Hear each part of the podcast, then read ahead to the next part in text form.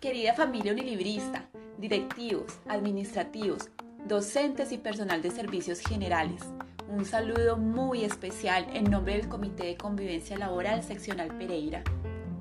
Quien les habla, Dayana Barrero del área de mercadeo. Hemos creado un canal a través de podcast para poder llegar a ustedes en sus hogares. El Comité de Convivencia Laboral lanza esta campaña con el fin de brindarles un acompañamiento. Les hablaremos de temas muy importantes como lo son los valores. También traemos algunos tips para el manejo y mejora de la convivencia, tanto en el entorno familiar como en el entorno laboral. Sabemos que el país y el mundo entero atraviesa por un momento muy difícil en medio de esta pandemia por el COVID-19.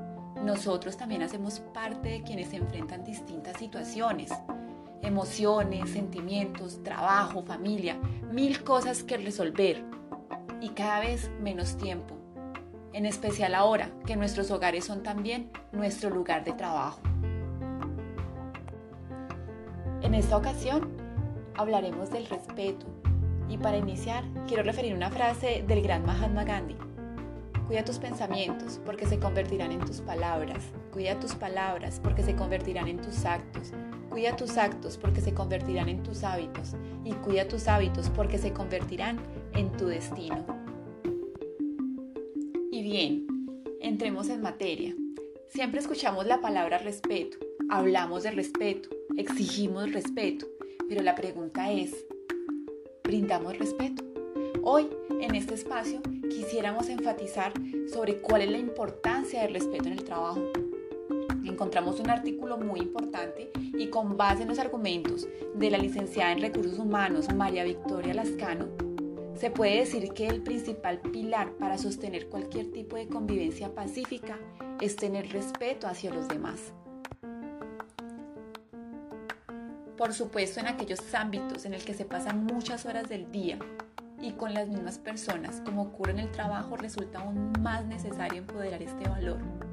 El respeto es la valoración que permite al ser humano reconocer, aceptar y apreciar las cualidades y derechos tanto hacia nosotros mismos como hacia quienes nos rodean.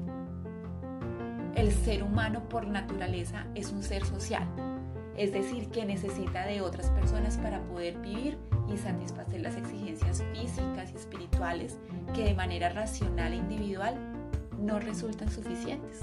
Sin embargo, sostener estos vínculos, vínculos humanos es un tanto difícil cuando entran en escena las diferencias propias de los humanos, como lo son los aspectos culturales, sociales, económicos, entre otras tantas posibilidades que se puedan presentar. En ciertos países, la convivencia no es un método sencillo de aplicar y Colombia no es una excepción a esta premisa.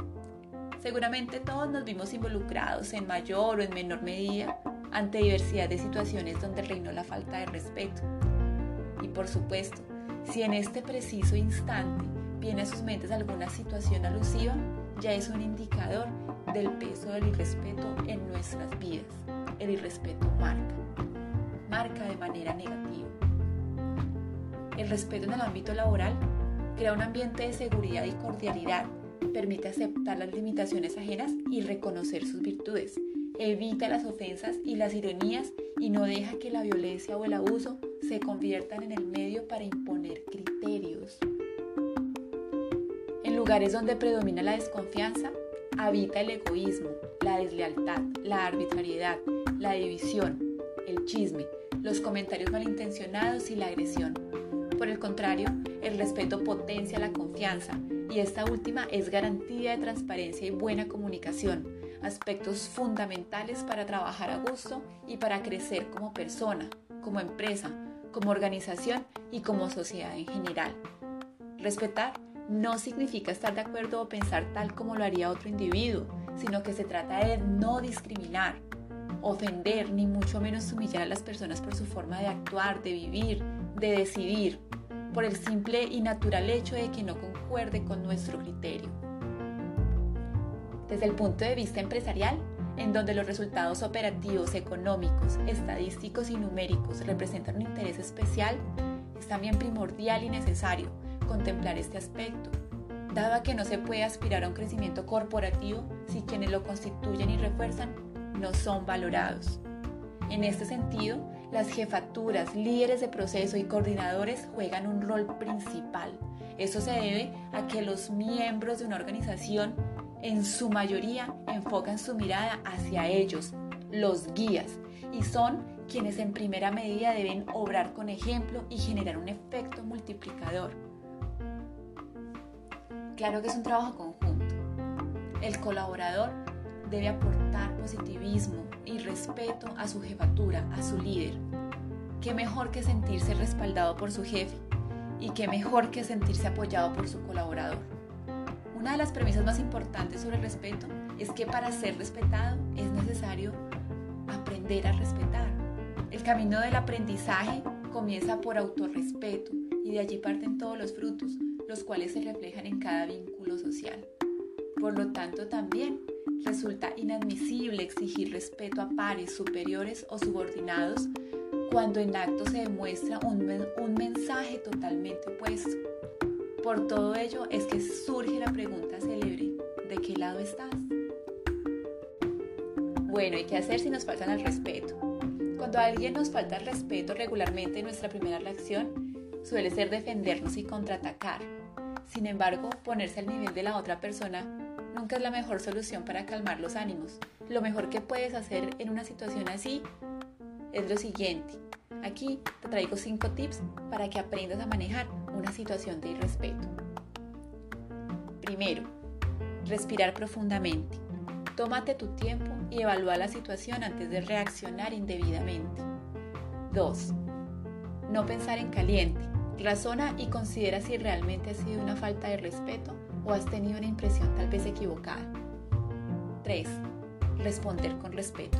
No te pongas a su altura y habla las cosas con respeto y educación, siempre usando un tono medio. 4. No darle más importancia de la que tiene. Piensa en lo que realmente es importante y en lo que no, y te darás cuenta que no merece la pena perder el tiempo discutiendo. 5. Trata de solucionar la situación. Aunque nunca debes pedir perdón si no has hecho nada malo, lo mejor que puedes hacer es acercarte a esa persona y tratar de solucionarlo. Por lo tanto, es importante que conozcas y valores lo que se considera falta de respeto y lo que no, para que tomes las medidas necesarias y tengas en cuenta todos los aspectos que hablarán de ti como un buen profesional.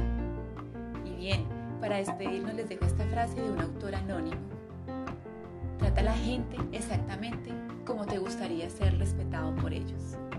Recuerden que podrán encontrar nuestro contenido en la página de la Universidad Libre en el micrositio de jefatura de personal en la sección de seguridad y salud en el trabajo. Bendiciones y un abrazo fuerte.